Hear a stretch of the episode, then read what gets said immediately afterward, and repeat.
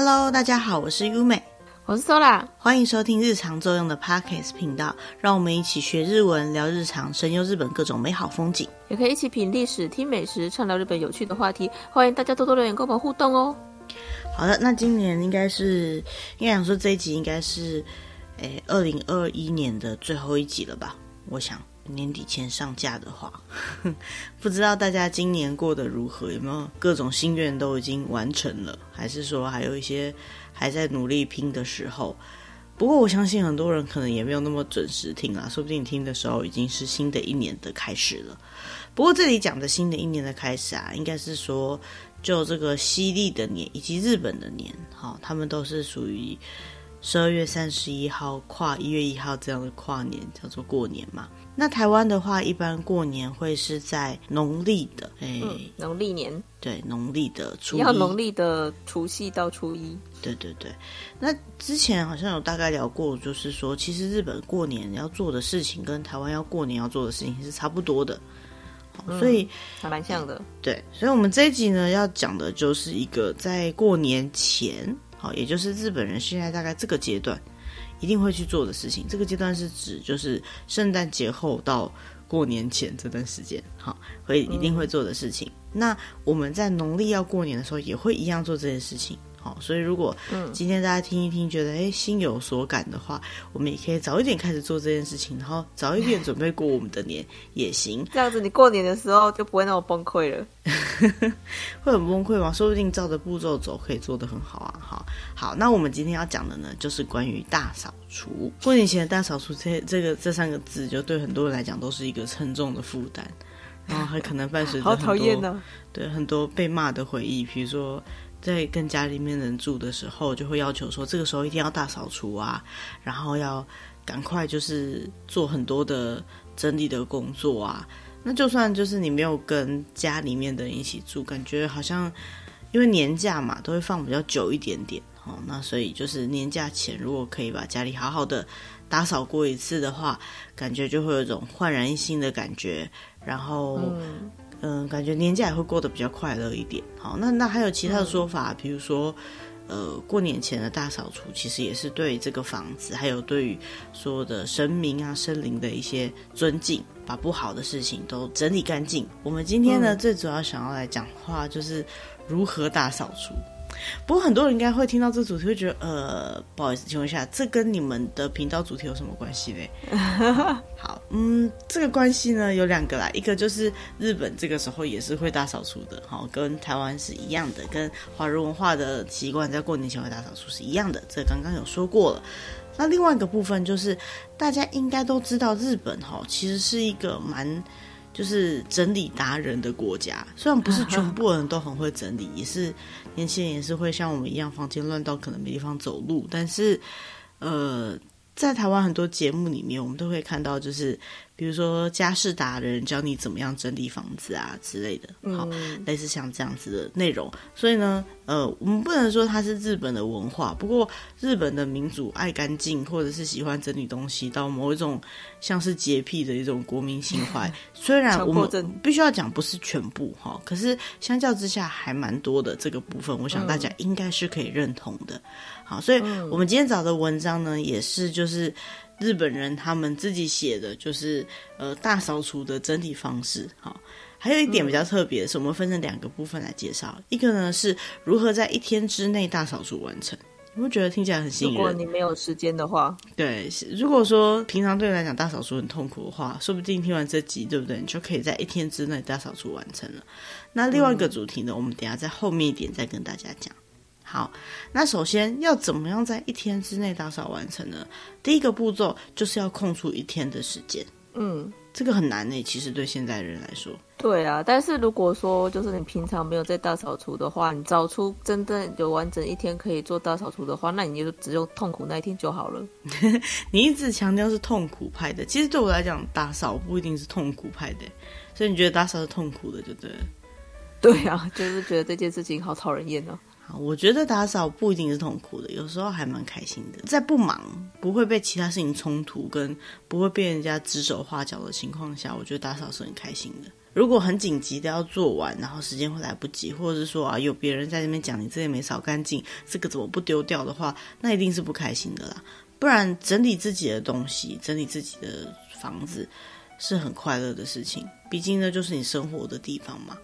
啊，有时候边整理你也可以边带有一些回忆。嗯、其实问题就出在这些回忆。每次整理东西 找到一些什么，然后就开始一直细细的看有没有，就忘记要继续做下去。阻碍你大扫除的各种回忆。对对对，还有另外一种状况，就是在整理的时候发现什么东西坏掉了，或是成为你没有意想到的状态。哦，哦，我印象最深刻，我整理到以前就是住在以前旧的房子的时候，然后。整理鞋柜，发现那个里面有几双鞋子是环保材质，所以还已经 碎了。对，碎了就算了，它那个材质还会有点粘住，你知道，就是它不是干干净净、干干爽爽的碎掉，它就是黏黏的这样。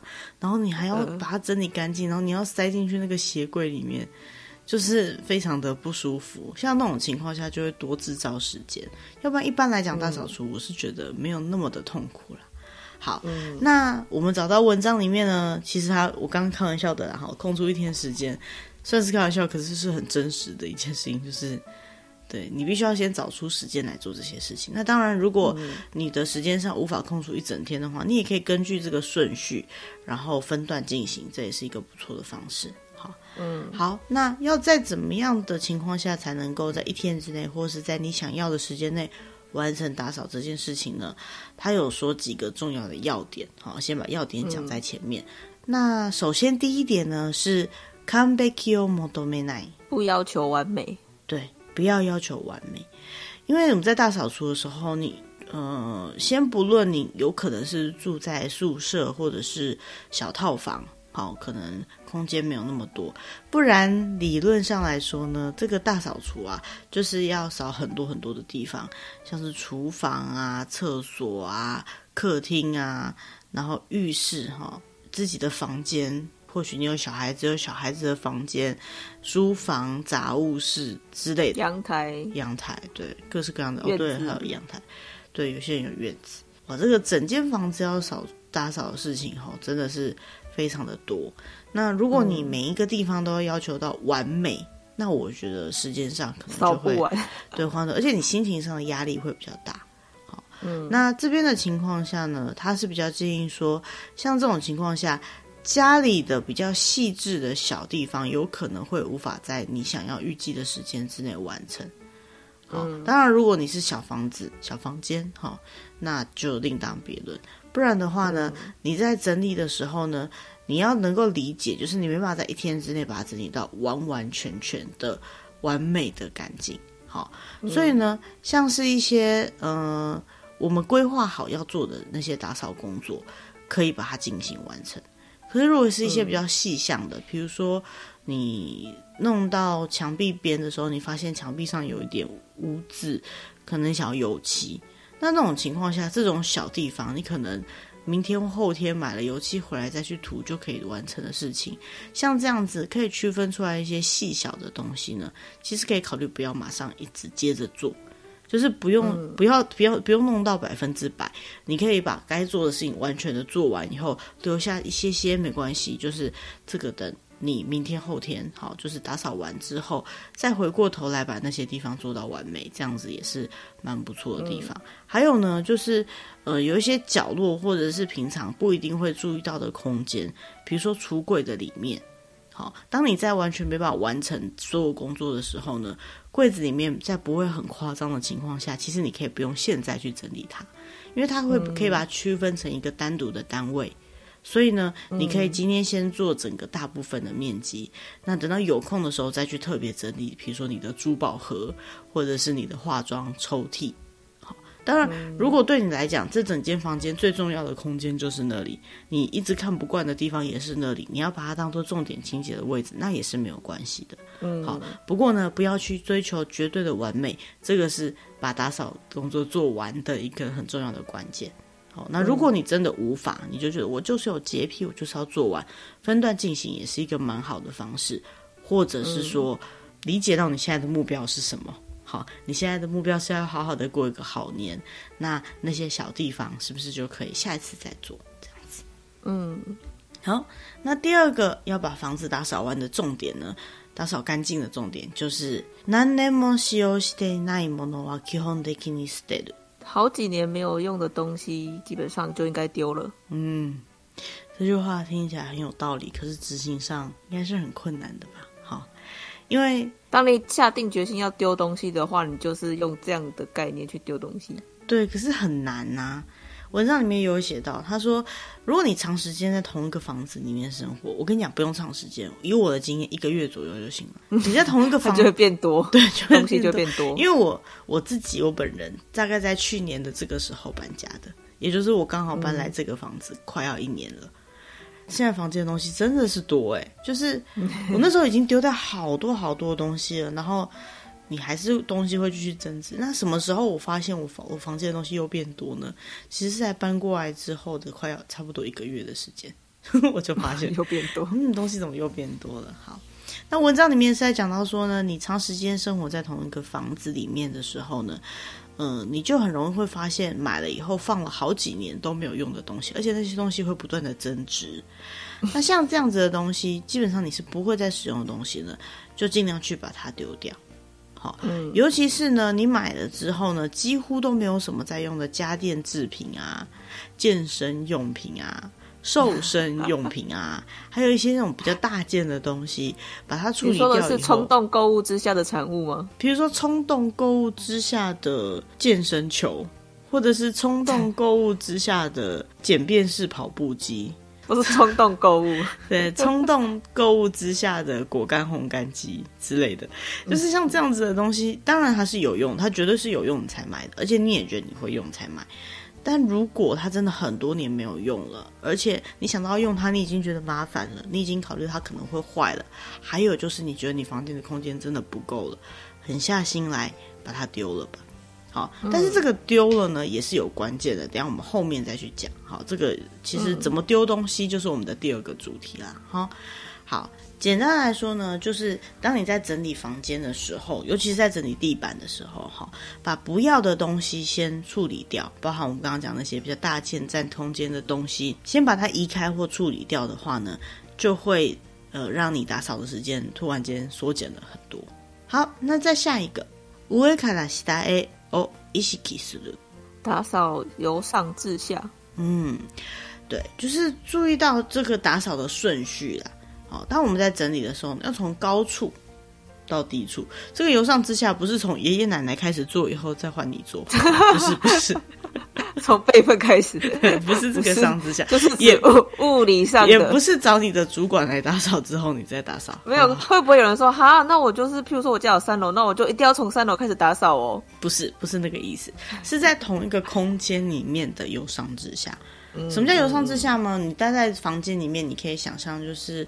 比如说，如果你的天花板是有那个间接照明的状况，而你想要擦天花板上面的那个地方的时候，你必须要先擦那些地方，然后再往下擦柜子，然后再擦更低的桌子，再擦更低的椅子，然后再擦更低的地板，大概是这样的概念。好、或不一定是擦，可能是整理。为什么呢？用一个很简单的概念就知道，如果你先把地板都弄干净了，然后我们不要说弄天花板，我们开始擦灯具。然后再擦桌子的时候，那些灰尘又到地上了。你全部做完以后，嗯、你还得再擦一次地板。好，嗯、所以这个方法呢，其实很好理解啦。哈，就是不要做重工的工作，这样子而已。对，嗯，好，那最后一个关键点呢，就是事前に计划を立てる，事先做好计划。没错。事先做好计划这件事情呢，其实就是前面的几件事情的总合体啦。哈，当我看到这个地方的时候，嗯、我会想说，嗯， 这个是我唯一有做到的部分。我每次打扫前，我都只有先想好我要做什么，可是到最后都会有点事与愿违。你都是做好了计划，但是不不见得会照计划进行。对啊，这个没有办法，因为有些时候就是会发生一些意料之外的状况。这个我们后面再讲好了。好，那。简单来讲呢，就是当你要整理比较大范围的地方的时候呢，你事先先想好计划。这个计划你不用把它规划的太仔细或太清楚没有关系。简单来讲，就是什么地方、什么事情，你要什么先后顺序，要什么时候做，先做这个，再做那个之类的。好，然后还有呢，就是如果你很介意的地方或特别脏的地方的话呢，你是要排什么顺序去做会比较方便？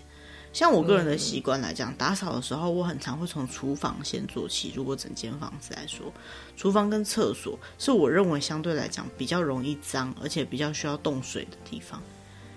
好，可是呢，如果先用厕所的话，因为大部分的整理你都不需要去洗那些抹布啊、东西啊之类的，你把厕所先弄得干干净净了，然后你开始洗房间。假设你要洗个电风扇好了，你有把电风扇搬进厕所里面，开始想办法要洗它，然后厕所又脏了。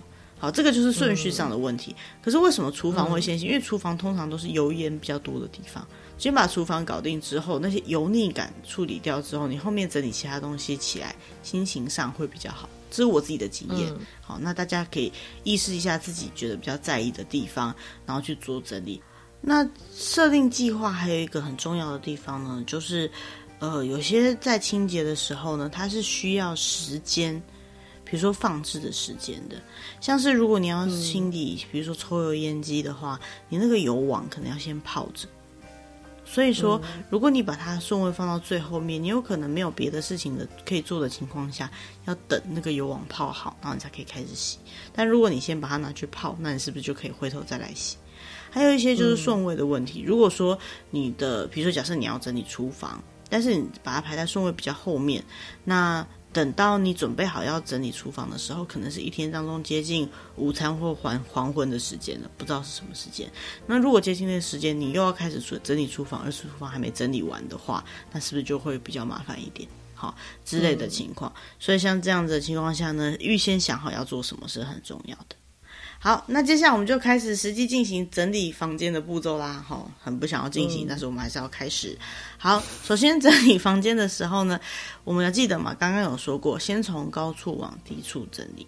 好，所以呢，先从天花板开始整理。天花板要整理什么呢？天花板应该就是整理蜘蛛网那些东西啦，很少人会爬上去擦天花板的。好，但是呢，想办法把天花板的蜘蛛网啊，或是你可以看得到的，你觉得介意的一些脏的东西，把它勾下来或处理干净。有些人也会用吸尘器去弄，效效果其实蛮好，就不会掉下来。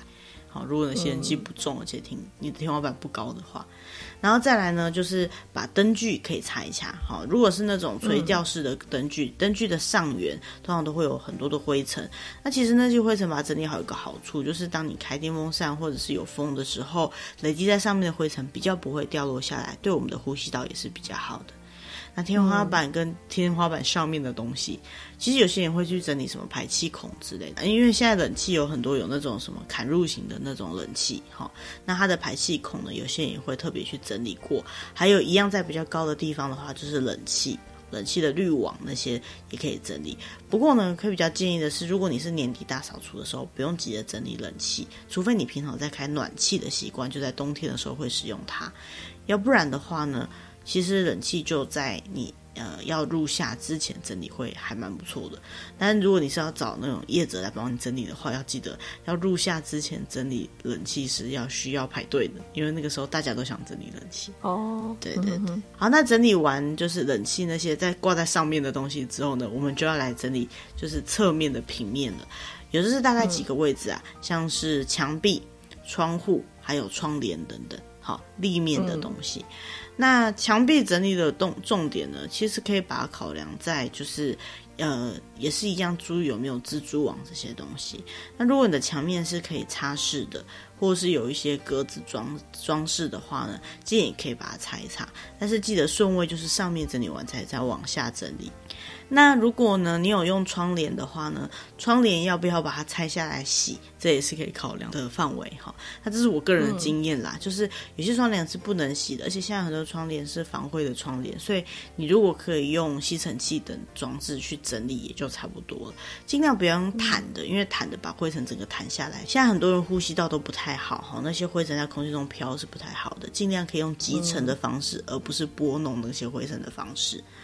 那在整理窗帘的时候呢，有些人也会可能把窗帘拆下来拿去洗。那在拆卸窗帘的时候，要记得就是拆卸的方式跟装的方式都要弄对。我们家以前就曾经发生过，我们家以前的窗帘是一年会直接拆下来洗一次的，然后一年比一年还要短，嗯、就很好笑，因为你自己洗它其实是会缩水的。那很多人洗完窗帘以后就说啊，没地方晒，没有啊，你把它挂上去它就开始晒了嘛，是不是？好，只是说要注注意，就是自己洗窗帘的时候，窗帘有可能会缩水之类的问题会很麻烦。那如果你很介意的话，也可以找那个家庭清洁公司，或去询问窗帘的业者，就可以知道怎么整理。然后呢，再来就是窗框啊什么的地方的擦拭，这样子。嗯嗯，好。那接下来呢，文章里面提到的第二步呢，就是使用吸尘器。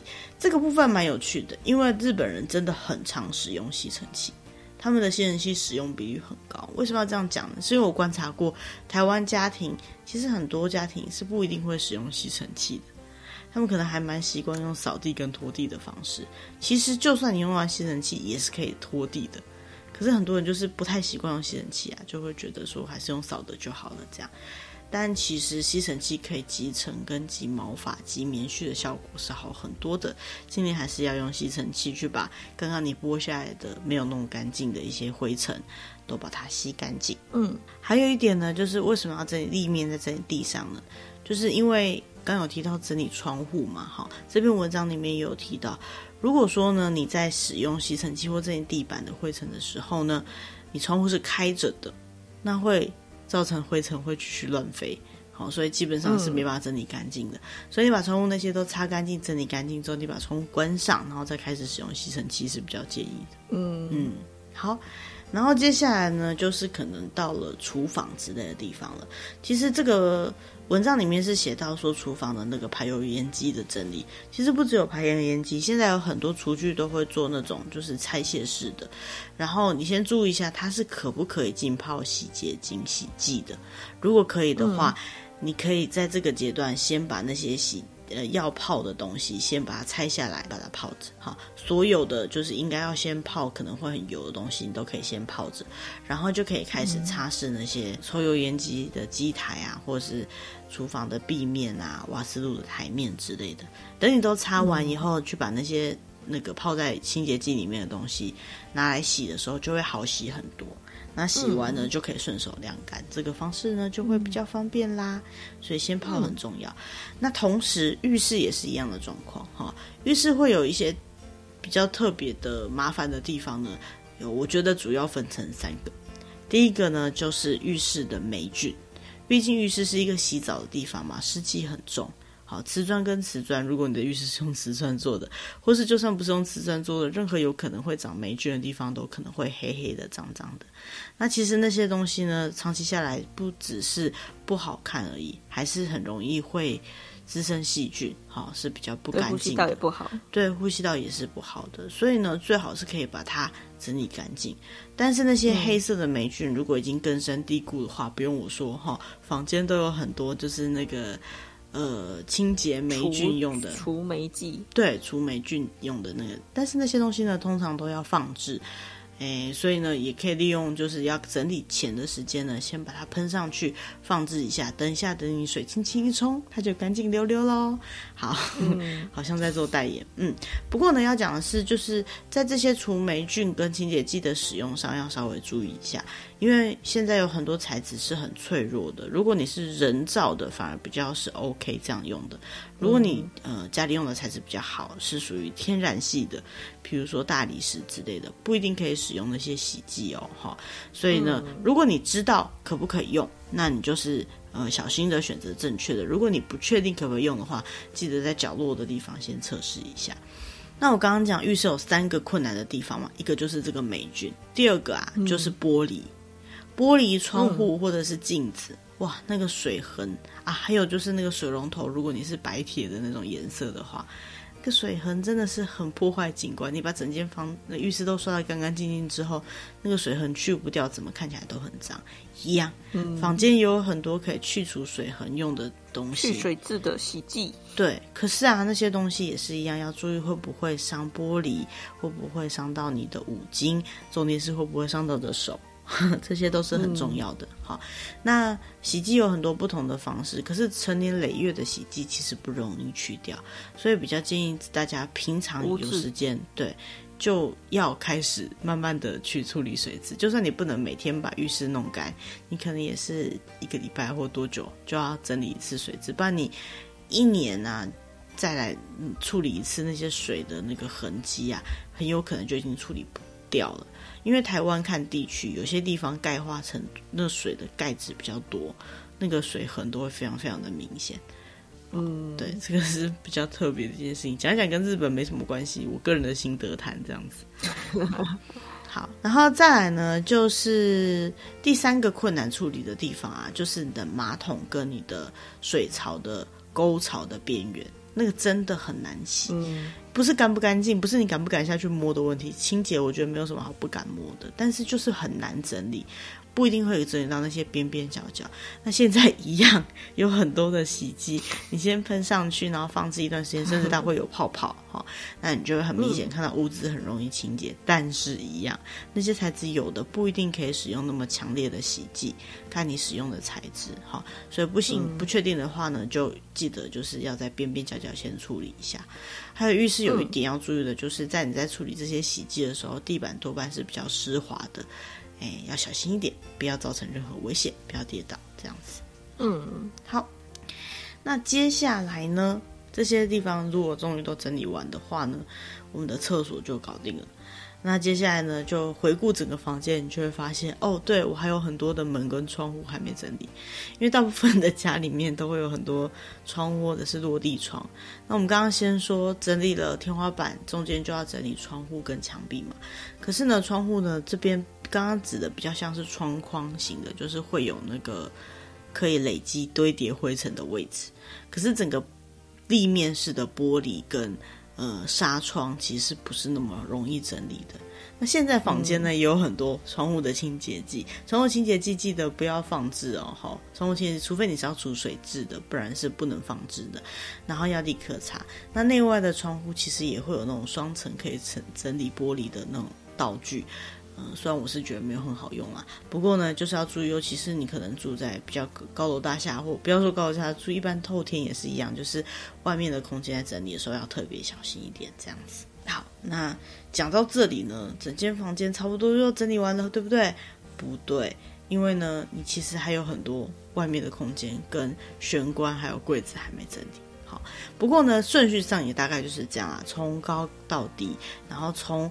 嗯，比较难做的，比较可以优先进行的，最后再整理到你什么东西都会收到去洗的那个浴室的那个方向，这样就没错了。好，所以说，如果你比如说发现你的玄关还没整理，你的院子还没整理，你的房间的柜子还没整理，那接下来就是整理这些地方，嗯，就没有错了。嗯，好，我们的第一个重点终于讲完了。好，其实刚刚那两个顺序稍微去变更一下，根据家庭状况调整一下都没有任何问题。只是不管你的家是大还是小，不管你的生活的状况是如何，你身边一定会有很多很多的东西。而打扫还有一个要件就是丢东西，呃，不是，我是说。嗯，趁大扫除的时候整理一些东西出来。嗯，因为你东西只会越累积越多嘛，就像我刚刚讲，以我个人经验，嗯、大概一个月的时间哈，就会累积了很多东西了。大概有五成都是不需要的东西吧。对啊，真的是好。所以呢，有一件事情在大扫除前就要先做。哎，我们刚刚讲那么多东西，结果没想到在之前还有哦，哈，不是设定计划那些东西。嗯、这个事情呢，叫做断舍离。嗯嗯，断舍离这三个字，我相信大家应该多多少少都有听过。那这也是我们今天的频道的主题，因为断舍离这样的说法呢，其实是由日本人提出的，日本的某一个大师提出的，好、嗯，家事管理大师提出。那这个断舍离这三个字呢？断呢，就是割断、切断、切断，然后舍就是舍弃。那离呢，嗯、其实就是分开或分离的意思。嗯，好，那为什么要有断舍离呢？因为东西在越来越多的情况下呢，除非东西坏了，要不然你其实很难下定决心把它丢掉，对吧？可是我们又会不断的增加东西，而且很多东西或许在我们年纪的经过，或者是我们的经历的经过，甚至成长我们的阶段上面不一样的时候，这个东西就不太适合我们，也不太需要用了。可是多半的情况下，我们是扔不掉的，丢不掉的。好，所以东西只会越来越多。所以如果你可以学会断舍离的话呢，那在日本的说法的话，就会像是增加你生活上的忧郁，嗯，就是让你的生活会变得比较宽裕、比较轻松一点。好，那我们刚刚那边呢，不是一直都有在讲到，就是清洁这个部分嘛，好，大扫除的顺序什么的。那通常就是把这个擦干净，把这个刷干净，把那个洗干净，把那个吸尘器用吸干净这样子。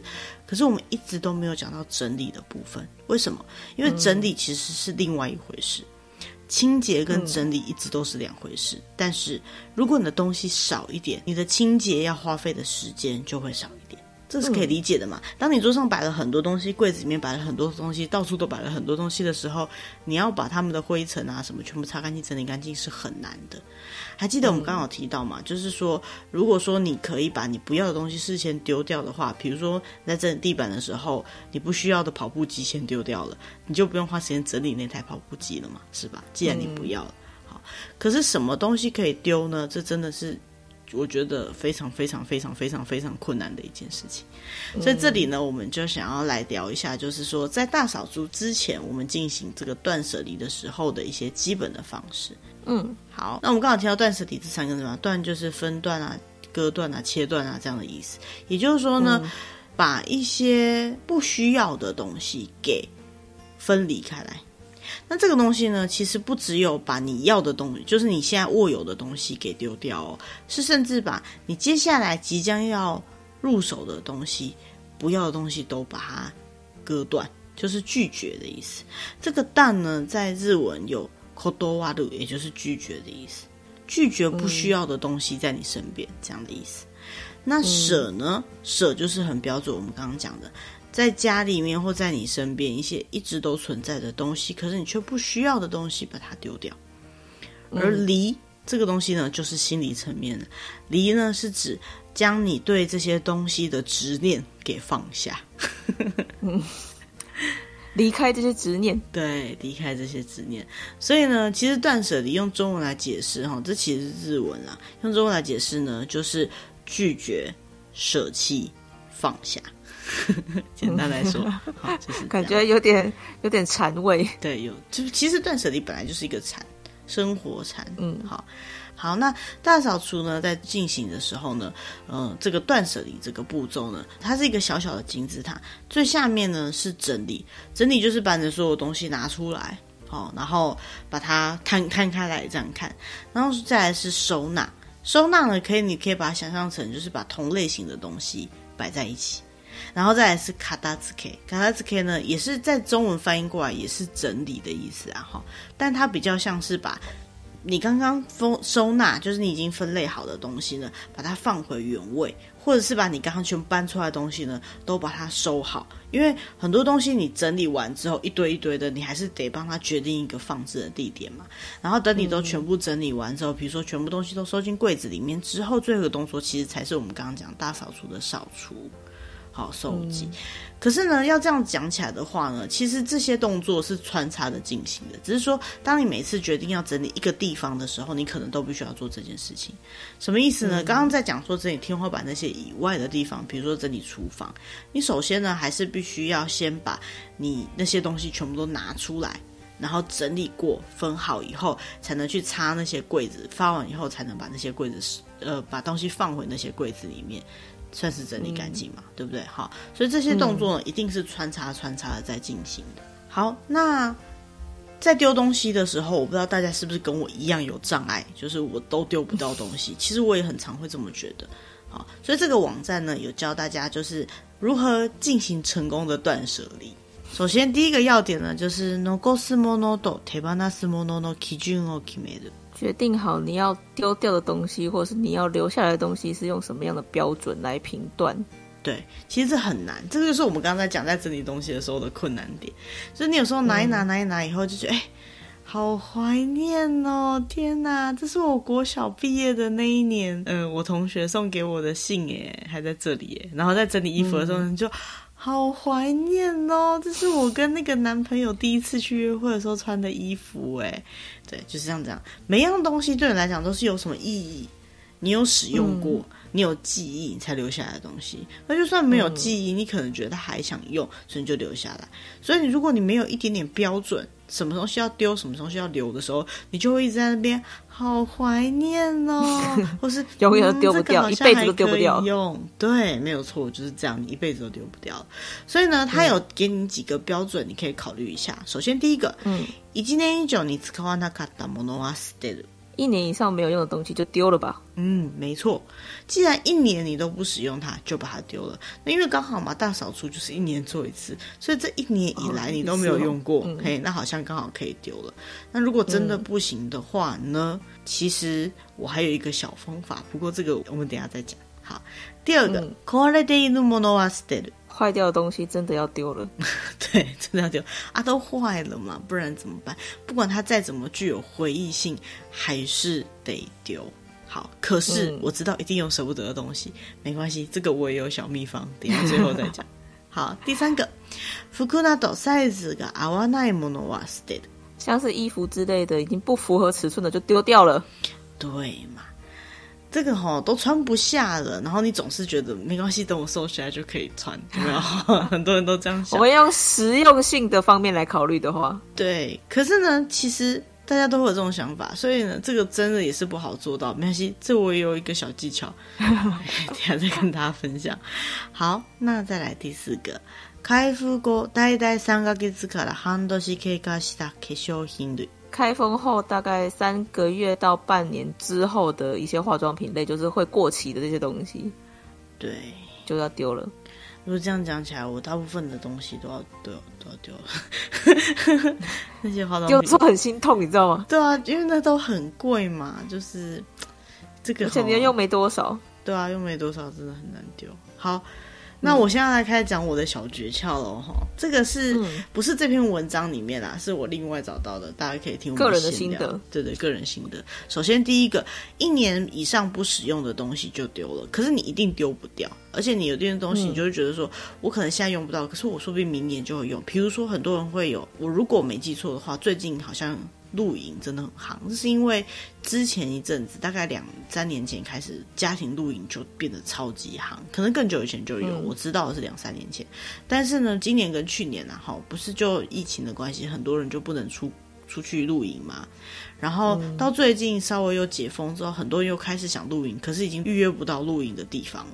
那如果你刚好是两三年前跟上这个潮流的人的话，你那些露营用品不就一定是一年以上没有用的东西吗？如果你最近约不到场地的话，是不是？嗯，好，还有很多东西有可能它就是一年两年没有用，可是你总觉得接下来还会用得到的东西。这有个小的判断方式，你可以找一个纸箱或什么东西，把你今年觉得你都没有用到，可是丢了真的很可惜，你还想要继续留，你觉得你可能会用到的东西。分门别类的把它标记在纸箱上面以后，封存放好。嗯，那你这个封存是有日期的，所以你明年你会看到一箱你去年封的东西。嗯，你要打开看，不打开看都可以，反正总之那一年就是你封存的东西。再隔一年，你还是会看到那箱东西。什么时候可以丢呢？我觉得再隔一年就行了，或是再隔两年、再隔三年，如果你家的空间够的话都没关系。你可以想象、嗯、那个箱子里面的东西，你两三年都没有打开过，或者是你两三年都想都没有想到它过，那就代表那个箱子里面的东西还真的可以丢。嗯，好，为什么会这么说？因为你会讲说，可是我说不定会，我跟你讲，你根本不会记得那个箱子里面有什么。所以你很有可能，你想要的东西，说不定你已经重新买过了，而你不自知。如果你都想不起来那个箱子有什么，所以假设你真的里面有露营用品，可是你这两三年内，你或许已经去露营了，或是你不再去露营了。都没有关系。如果不在露营，大家露营用品就可以丢了嘛。可是如果你已经去露营的话，嗯、你看你是少的是睡垫还是少的是什么？你一定也重买了，不然你怎么露营的？是不是？嗯、你的连找你都没有想到要找它，你就有可能买过新的或根本不用，那就可以丢。所以第一项的解决方法就是，如果你今年丢不掉，那明年后年再丢。可是你要先把它封存，而不是把它放在。呃，你原本就应该放它的地方，因为封存代表它是准备可以丢，它是丢的预备品就对了。嗯嗯，好，第二个，呃，坏掉的东西就要丢，对吧？好，坏掉的东西的确就要丢啦。嗯、可是呢，你有时候会觉得它带有回忆丢不掉，或是什么特别的原因，嗯、这个时候我可以建议大家拿个相机、拿个手机，把它拍照起来留念就好了。哦，对，你把它拍起来，它也算是留下来了。好，你把它记录下来，嗯、然后东西就可以丢掉。这一招呢，其实用在很多父母身上，嗯、很多爸爸妈妈想要把小朋友的作品留下来，可是那么多。好，现在幼稚园、小学他们做很多很多的美术作品，不是说那些东西不想要留，嗯、是有可能你留着留着也会留到坏掉。说纸张啊什么的，也可能会坏掉。嗯、那所以呢，你先把它拍照，把它的样子、把它的状态保留下来。就算它是回忆，你也可以用回忆的、用照片的方式把它记录下来。好，这样的方式的话呢，你就可以比较舍得把一些坏了的东西，或者是比较用不到的东西、充满的回忆的东西给丢掉，因为你留下来，你永远留下它了，对吧？好好，然后再下来，衣服啊，不适合尺寸的东西都丢掉，这个真的也很难，因为很多人永远都抱着我还会瘦下来的梦想。不过呢，这有两个部分可以处理。第一个部分就是你考虑你瘦下来之后，你真的还会穿它吗？因为很多人他其实在穿衣服的时候，不只是你的身材的改变，还有可能是年纪上面的改变。比如说你学生时期穿的衣服，跟你刚出社会穿的衣服，跟你出社会一段时间以后穿的衣服是不一样的。好，那如果再小一点来看，你国小穿的衣服、国中穿的衣服、高中、大学穿的衣服，一定也都不一样嘛，是不是？那既然这些衣服都不一样的话，嗯、就算你真的瘦下来了，你也不会把它拿来穿，带着信心吧，嗯、你已经长大了，好吗？如果那种情况的话呢，其实那些衣服就是可以选择不要了的衣服。那另外一个部分呢，嗯、是很多人丢不掉衣服，是因为觉得好可惜，这件穿都没穿过。跟你讲，把这些衣服送给更需要的人。你身边一定会有人刚好可以承接你的衣服。比如说，如果你已经年纪比较大了，就把它送给年纪轻的朋友，或者是送给其他可能会穿类似这样 style 的衣服的朋友。那如果这些衣服不要太有个性，不要太奇怪，也没有很破烂，破烂当然就只能丢了啦，或是你看到拿去废物利用或怎么样。可是呢，如果衣服都还很 OK 的话，还有很多的机构可能会需要你的保暖衣物或者是相关的衣服。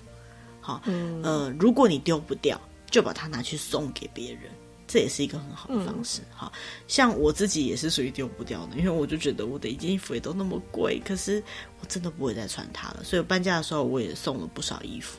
那这些衣服并不是不好，通常都是还很好的。其实就算你有机会接受到别的衣服，也是很幸运的一件事情。那也没什么好觉得介意的，因为那些衣服就纯粹只是它不适合前一个人的衣柜，它或许比较适合下一个人的衣柜而已。那最后呢，就是开封以后，呃，经过很久都不用用的化妆品哈，这个东西真的是很难丢啦，因为。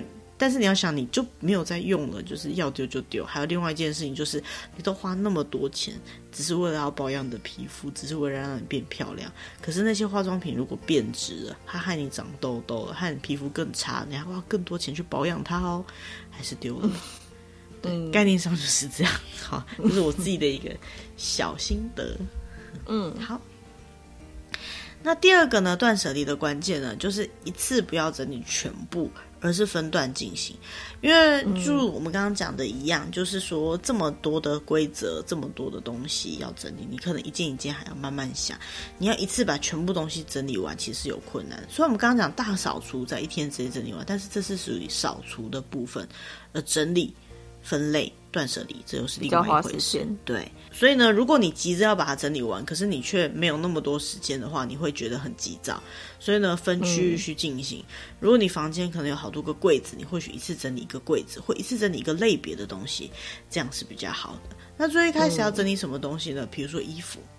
好，衣服就是一个很好整理的类别。嗯、呃，如果你的衣服多到爆炸的话，你还可以再分成不同更细一点类别。比如说，先整理外出的冬季衣服，整理外出的夏季衣服，然后整理呃家居服，甚至整理一下你的就是内衣内裤之类的那些内搭的衣服。好、嗯，分类别来整理会比较好。那要怎么样能够分类别来整理呢？嗯、呃，很重要的一个动作呢，就是把东西全部倒出来。嘿，就是算这动作看起来很好笑，不过真的把你要整理的那个类别的东西都拿出来，好，举例来说，你可能放书就会放好几个柜子，甚至厕所啊、马桶边呐、啊，还有一些奇怪的地方，你都可能会摆书，因为你到处都会看书。嗯、这种情况下，先把书籍类整理在一起，就是全部把它拿出来，你先把它倒在床上或干嘛都还行，就是反正拿出来把它堆在一起。因为当你把所有的东西同一个类别的东西放在一起的时候，你才知道你要整理出多大的空间来放这些东西，或是你要处理掉多大的空间，你才有办法。把这些东西放到它应该放的柜子里面。好，那如果你看到这里整理到那里的话，你永远都不会知道这个类别的东西有多少。所以，如果可行、嗯、最完美的情况下，是你把整间房间的东西全部集合在一起，然后再分门别类的去分类，就像你刚搬家这个房子一样，搬家的那种状态一样，其实是最好整理东西的方式。可是有时候太耗时了，哈。所以呢，分区域或分类别去整理是很重要的。好，那区域的话，就像刚刚讲柜子类别的话呢，这个网站介绍的是比较建议，就是第一个步骤是整理我们刚刚讲的衣服嘛，第二个步骤呢是整理书籍类的，第三个步骤是整理文件类的，嗯、然后再来整理你的小东西，嗯、小东西可能是嗯你的摆饰啊、笔啊，或者是文具用品啊，各式各样的小物，好小东西。嗯，最后一个呢是整理你的兴趣类别、收藏品类别跟回忆性质的东西。嗯那全部都整理的过程当中，你一定会遇到一个问题，就是，哦天哪，好犹豫哦，这个到底要还不要啊？这样子，嗯，如果你有遇到不太确定要还不要的东西呢，就把它保留吧。所以这概念跟我们刚刚讲的有点点像，就是说，如果你现在觉得丢不上它的东西，你就把它装箱，然后把它。放一阵子，放个一年两年，然后你都没有再用到它，或者你再也没有想起它，那就把它丢了，这是 OK 的。嗯，不要花太多时间在烦恼这件事情，嗯，因为你花太多时间在烦恼的时候，你就会越想越多。好，不过注意一件事情，就是刚刚讲的，你要把它封箱要保留的东西，稍微考虑一下它的保留时间。好，你大概要保留多久？嗯，比如说，如果你真的有一批衣服是你打算瘦下来的时候要穿，而它也是你瘦下来的时候真的还会想要穿的衣服的话，给自己一个条件吧。比如说，我两年或一年或三个月或五个月之内要瘦下来，所以三年、五年、一个月之后，如果你还是瘦不下来的话，那些衣服就丢了吧。好，算是给自己的一点挑战，嗯，这样子。嗯，好。那最后呢，其实，在整理东西的时候，我觉得啊，丢东西最害怕的东西，也就这网站也有讲的，最害怕的东西呢，就是后悔。当你不小心丢了不该丢的东西，对，丢了不该丢的东西，或是说丢了以后才想到说啊，早知道就不要丢了，你会有创伤症候群，就是你曾经试过丢过一次不该丢的东西，你一定会后悔到不行。你接下来整理东西的时候，嗯、你就更难好好的分类了。好，所以呢，嗯、网站里面提示的是呢，有几点比较注意的事情。首先，第一个，重要的文件类别尽量不要丢。什么叫重要的文件类别？嗯、我可以想象啦，哈，就是像你的毕业证书啊、证书、保险证啊、别人写给你的情书啊之类的那些东西。好，其实那些纸类的东西也不占多少空间的，找一个好好的资料夹，把它分类放好，先保留吧。好，如果你不确定，嗯、就不要把它随便丢掉。好，嗯，然后还有些人可能会有纪念意义的去留一些以前的历史资料，比如说像是自己的每一个月的电费跟水费单，他都坚持要留下来。的确，那是很多的东西，嗯，而且那是没有必要的东西。可是如果你从一开始就开始收集这个东西的话，就继续放下去吧，除非你完全没地方放。因为如果你已经持续了好一段时间刻意去做这件事情，但是却因为想要把它丢掉而丢掉的话，你一定会很后悔这件事情。好，所以可以把它留下来。嗯、那如果你还是觉得应该丢掉，可是你又丢不掉的话，像那些文件类的东西也是一样。我讲的可以拍照保存。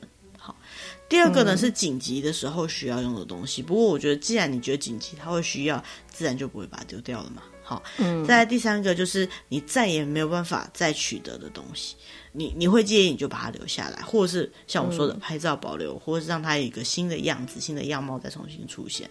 嗯，好。然后最后一个呢，是不是自己的东西？好，就是有可能你房间里面有一些你朋友放的东西，或是你跟别人合买的东西，那些东西最好还是不要丢了哈，没有取得别人同意之前之类的。好，嗯，但是妈妈很喜欢做这种事情。哎，妈妈不知道嘛？那你要跟妈妈讲说这个东西的价值，这个也是有点难。好，那最后丢东西的关键就是怎么丢，这个其实很难哈。不过有些东西我刚刚有提到的，所以我们就快速带过啦。既然你有决定不要的东西的时候呢，你用什么方法可以把它处理掉呢？第一个，如果你还觉得它有参与价值的话，你可以把它拿去二手市集。或者是拿去网络上拍卖，现在这个方式非常的盛行，嗯、大家都会这么做。嗯，好，不过呢，要注意一下这些东西它的状态是不是良好的，还有就是它有没有关系到你个人的情报或个人的资料，这个都是很重要的。嗯、好，然后再来第二个，就是呢，你可以去拿去卖给二手商店。刚刚讲的呢是自己。出品哈，就是自己在二手商店、跳蚤市场或者是网络商店卖，或者是你直接把它交到店家去给人家收购。嗯、不过通常这个东西价格都不是很高，像日本有 Book Off，台湾有一些相关的就是二手衣的。卖买卖的地方，哈，你可以把它去卖。不过如果没记错，像一整袋的二手衣，你可能只能买十卖了十几块或几百块。虽然说那里面每一件都是两三千块，但就是这个价格。那如果你还有就是那个，如果你要把书拿去回收的话，那个真的是没什么价值。对，有些时候如果你的书挺重的话，拿去称重可能还可以卖比较多钱。不过这也很难说。嗯、像我的话，我就是舍不得那些书真的拿去废弃。所以我希望有人可以收下来，嗯、就算呃送给他，好，我都无所谓。我希望那本书还能够有人要这样子。所以下一个呢，嗯、就是送给人家，或者是捐给人家，捐赠，嗯，捐赠。嗯、那送给人家就送给你的朋友之类，像我刚刚讲衣服啊、书籍啊，如果你的东西是有价值而且状态很好，有同好喜欢或有朋友适合的话。嗯，在朋友同同意的情况下，哈，其实送给他们，你会觉得很开心。像我觉得我丢不掉，可是如果我决定要放弃的东西，有人想要，我会很开心的送给他。我觉得只是因为他不适合留在我这里了，嗯、可是一定会有人比我还喜欢他，我就会很开心的把它送给人。而且你就不是丢掉那个东西的感觉。对对对，我觉得这还蛮重要。那捐赠也是一个蛮不错的一个行为，可是要注意一下，就是现在在捐赠的部分，因为空间。的关系，还有处理人手的问题，有些捐赠机构他不一定会愿意接受二手的东西，并不是说他们趾高气扬那些东西不想要，而是他们真的没办法处理那些东西。比如说二手衣，他们是真的有需要保暖衣物，可是有些人来寄来的衣服。很脏或是没有处理好，他们还要花人手去处理。那还没处理完的东西，或者是处理完但暂时没办法拿来用的东西，又没有地方可以储藏，所以最后他们还是希望你用捐款之类的方式。这个真的大家要考虑清楚，你在捐赠的时候不要造成这些捐赠机构的问题。嗯嗯，好。那最后最后呢，如果你的东西是大件的不能用的了，或者是也不会有地方去的那些东西，像是可能跑步机之类的，嗯，为什么要提跑步机？哎，一言难尽。你是不是非常的很有心得啊？没有啦，嗯。然后这种情况下呢，要记得请就是回收叶子来整理，不要随便乱丢，不要随便乱废弃。嗯。那回收叶子来整理呢，是有可能要花钱的。不过呢，它相对也可以帮你做比较好的处理，比如说上门帮你收东西啊，嗯、帮你进行拆解的服务。好，这都是很重要的。嗯、那最后真的不行，就只能当垃圾丢了，要记得回收哦。嗯，不要乱丢哦。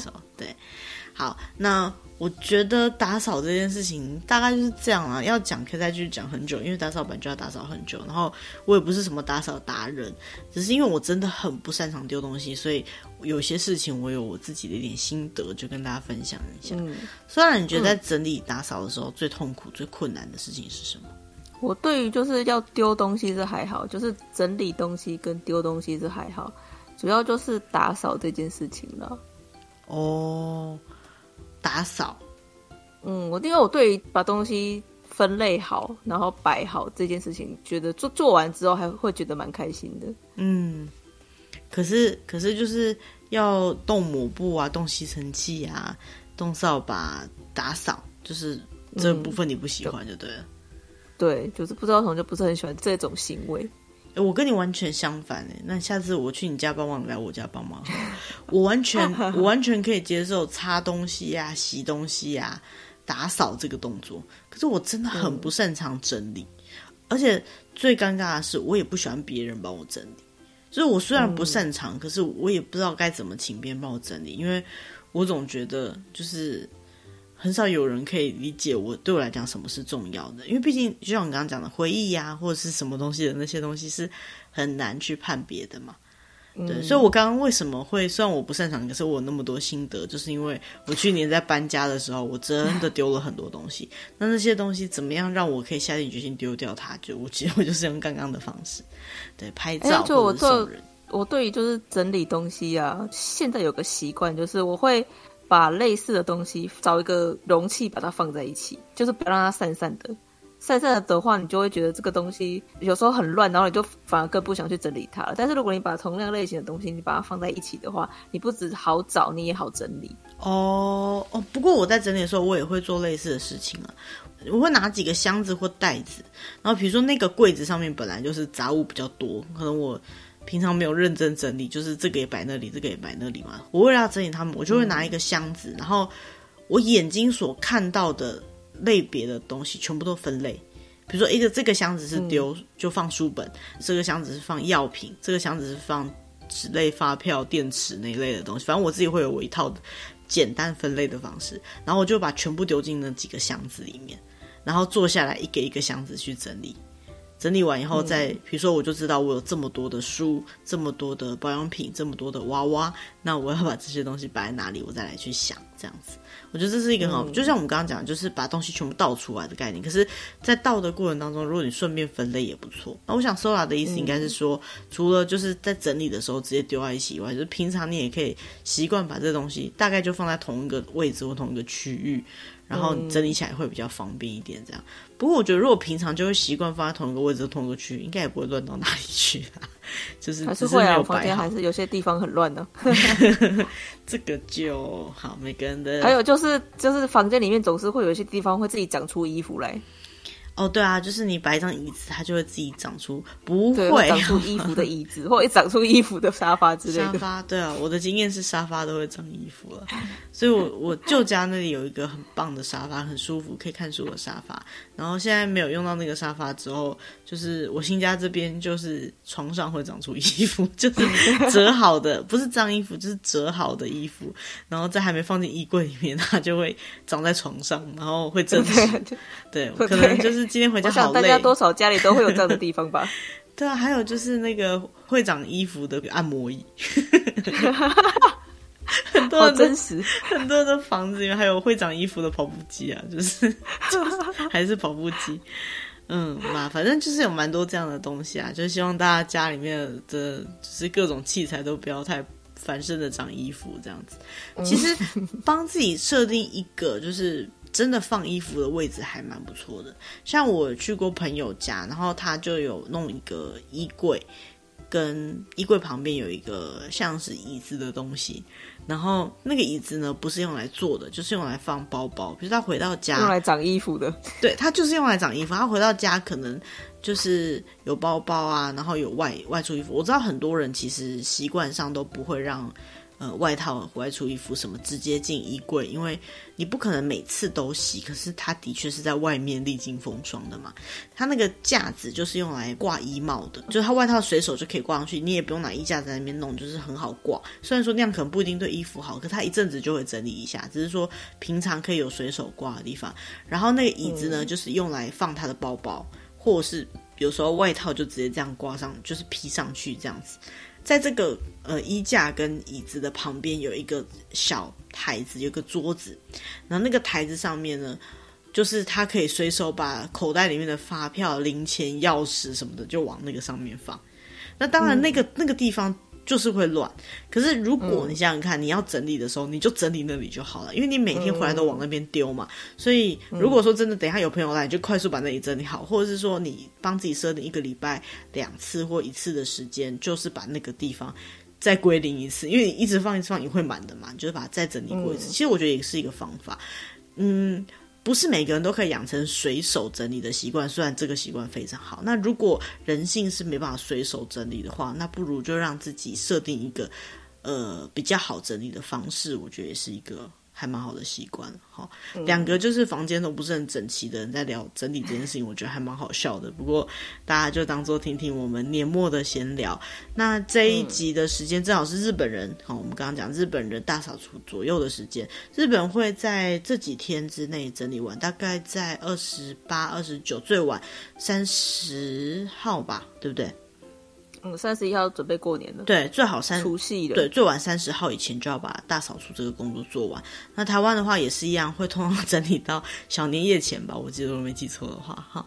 除夕其实也很忙了。对，除夕那天要拜拜、要团圆的什么的，就比较少会整理。嗯、如果一般照传统来说，哈，所以如果你是过日本年的话，这几天再加油一点啊。如果你是过台湾的年的话，还有一个月的时间，大家可以就是 好好的准备，就是接下来要过年一个月的时间可以计划，不要太久，计划想一想就好了，还是要动手执行比较重要。好，嗯、好啦，那就二零二一年就在一个打扫的美好的想象中度过了。